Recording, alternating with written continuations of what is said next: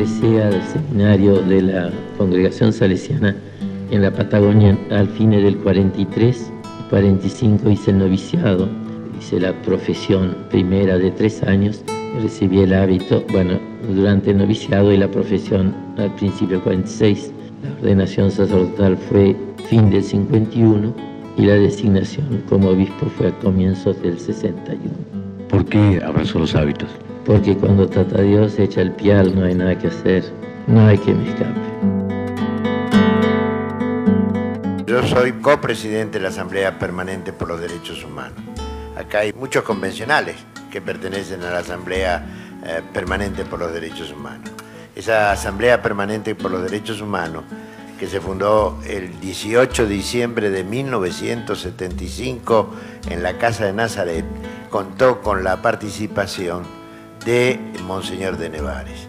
Monseñor de Nevares era copresidente honorario junto con Alicia Moró de Justo. Era un símbolo que queríamos mostrar a la sociedad de qué manera dos personalidades provenientes de distintos campos y con a lo mejor ideologías distintas, sí, por qué no decirlo, podían confluir en la defensa de los derechos humanos. ¿Siempre sintió esa misma inclinación por, por la cosa social desde su ángulo? Sí, yo entré grande y un poco creo que el ejemplo de mi madre, ya que mi padre había muerto muy joven, lo que hemos visto en casa, su testimonio, y luego, apenas salido del colegio secundario, formamos un pequeñísimo grupo de jóvenes bachilleres y universitarios, un grupo que íbamos, se llamaban las conferencias vicentinas o de San Vicente de Paul, fundadas por un universitario, Saname en Francia, a principios del siglo XIX, a los conventillos. Ahí vimos cómo, y en pleno barrio norte, vivían hacinados hermanos nuestros, jóvenes de nuestra edad, sin perspectivas y sin dignidad. Y eso lo íbamos absorbiendo todos, fue para nosotros una conversión social, creo. Muchas cosas han confluido para que nosotros eh, sintiéramos que eso no debía ser y que en la medida en que cada uno, yo creo, no haber cumplido, eso lo digo con toda sinceridad, teníamos que trabajar para que en la Argentina reinara el reino de Dios que dice Jesús, que si reina ese amor, los demás, no dice Jesús, y estaba hablando de alimentación y de vestido en ese momento, lo demás se dará en consecuencia. Por eso es que algunos obcecados dicen que meterse en política cuando se predica el Evangelio hecho vida, el Señor nos ha dicho que predicar el reino de Dios y practicarlo. Entonces, lo demás, que es la justicia, la justicia social para nuestros tiempos, se cumplirá, la tendremos. Y la paz social también, y la verdadera libertad. Esos son los beneficios que nos trae la religión. Queridas madres, queridos padres, queridos hijos, en este último jueves en que tenemos enfrente como enemigo a la dictadura militar, hemos sido acompañadas por mucha gente que otras veces no había podido llegar o no había entendido todavía cuál era nuestra lucha. Le pregunté dónde situaba su opinión sobre las madres de Plaza de Mayo. Y comenzó diciendo, cuando los argentinos... Argentinos nos quedamos tranquilos, cada uno con lo suyo. Ellas, en medio de amenazas, de insultos, de humillaciones, comenzaron de a poquitas a caminar la Plaza Mayo y creciendo, recibiendo adhesiones, crearon un clima en el país y también internacional que nos ha facilitado a su manera que hoy estemos en libertad.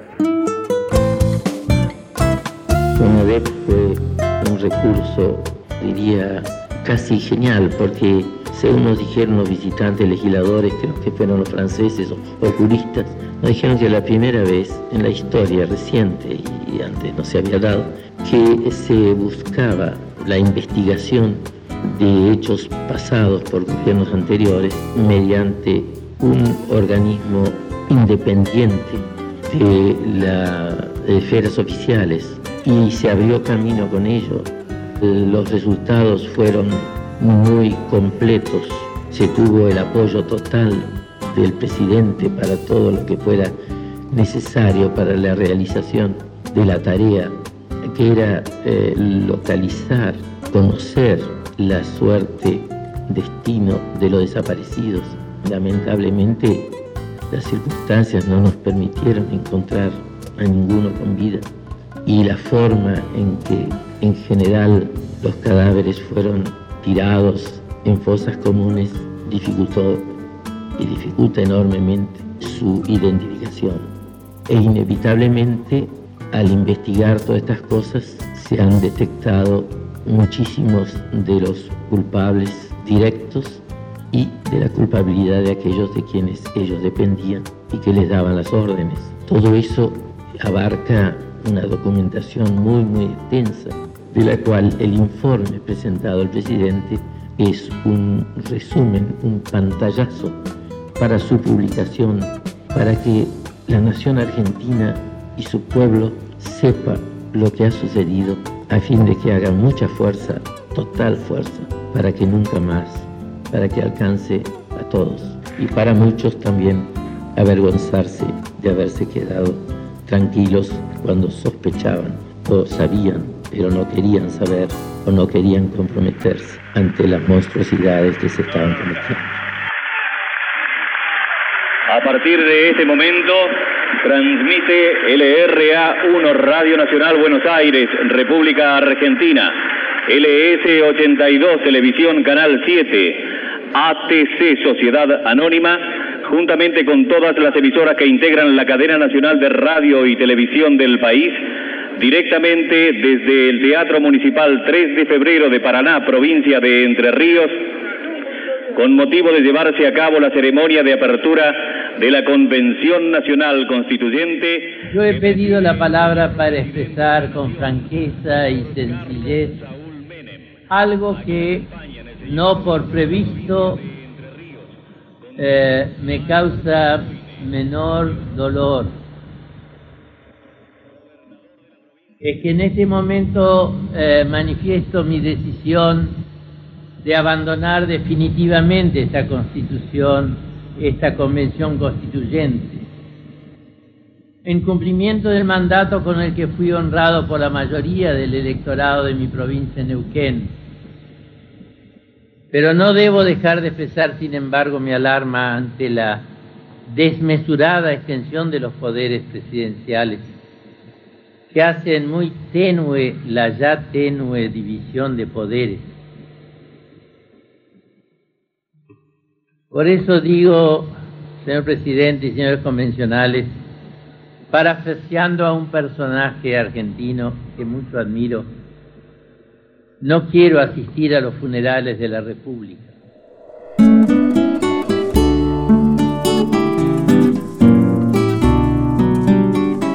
La actitud de, de Monseñor de Nevares creo que no debe ser motivo para que nosotros nos detengamos en, detallar si está bien o está mal. Es la actitud de un humanista, de un hombre que, eh, quisiera recordarle, tuvo una excelente actuación en defensa de los trabajadores en la huelga del Chocón y que además de todo eso demostró, perteneciendo a la CONADEP, cómo se elaboraba toda una investigación sobre una metodología del terrorismo de Estado que se había establecido en el país. Creo que en nombre de la Asamblea Permanente por los Derechos Humanos y en nombre de los compañeros que le integran, como copresidente, debía decir estas palabras. Gracias.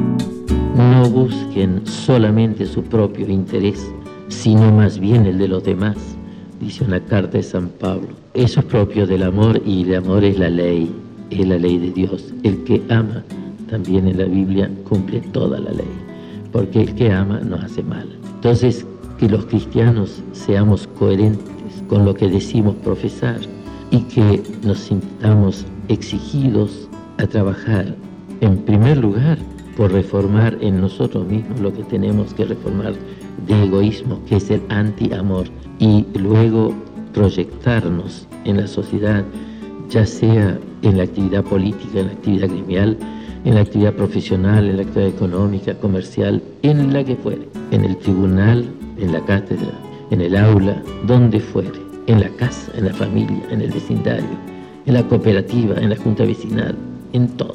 Allí llevar el amor hecho obra, hecho conducta, hecho compromiso, hecho austeridad, hecho sacrificio.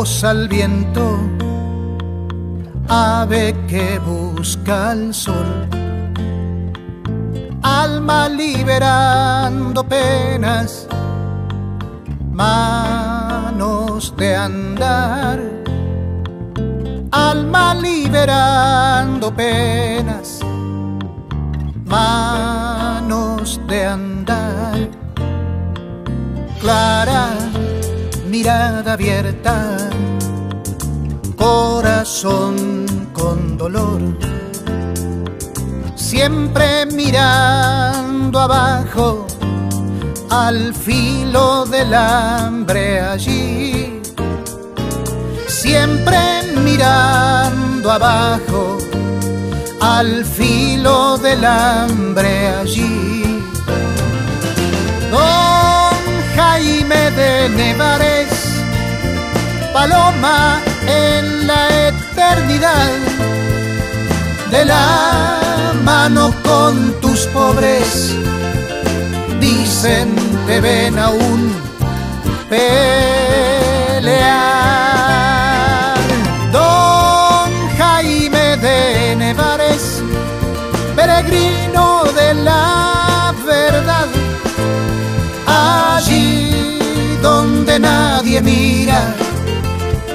Seguro te detendrás.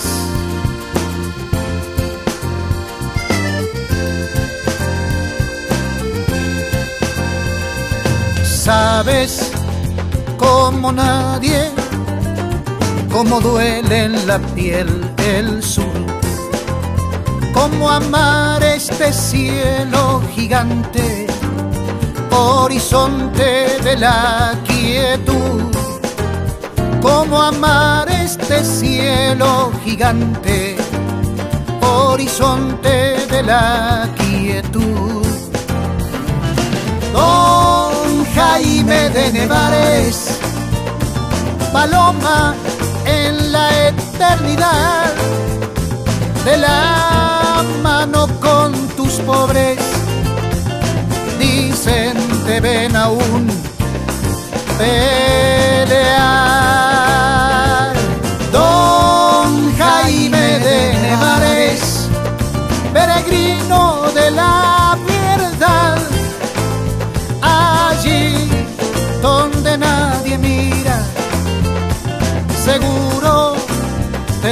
Te detendrás. Allí donde nadie mira, seguro te detendrás.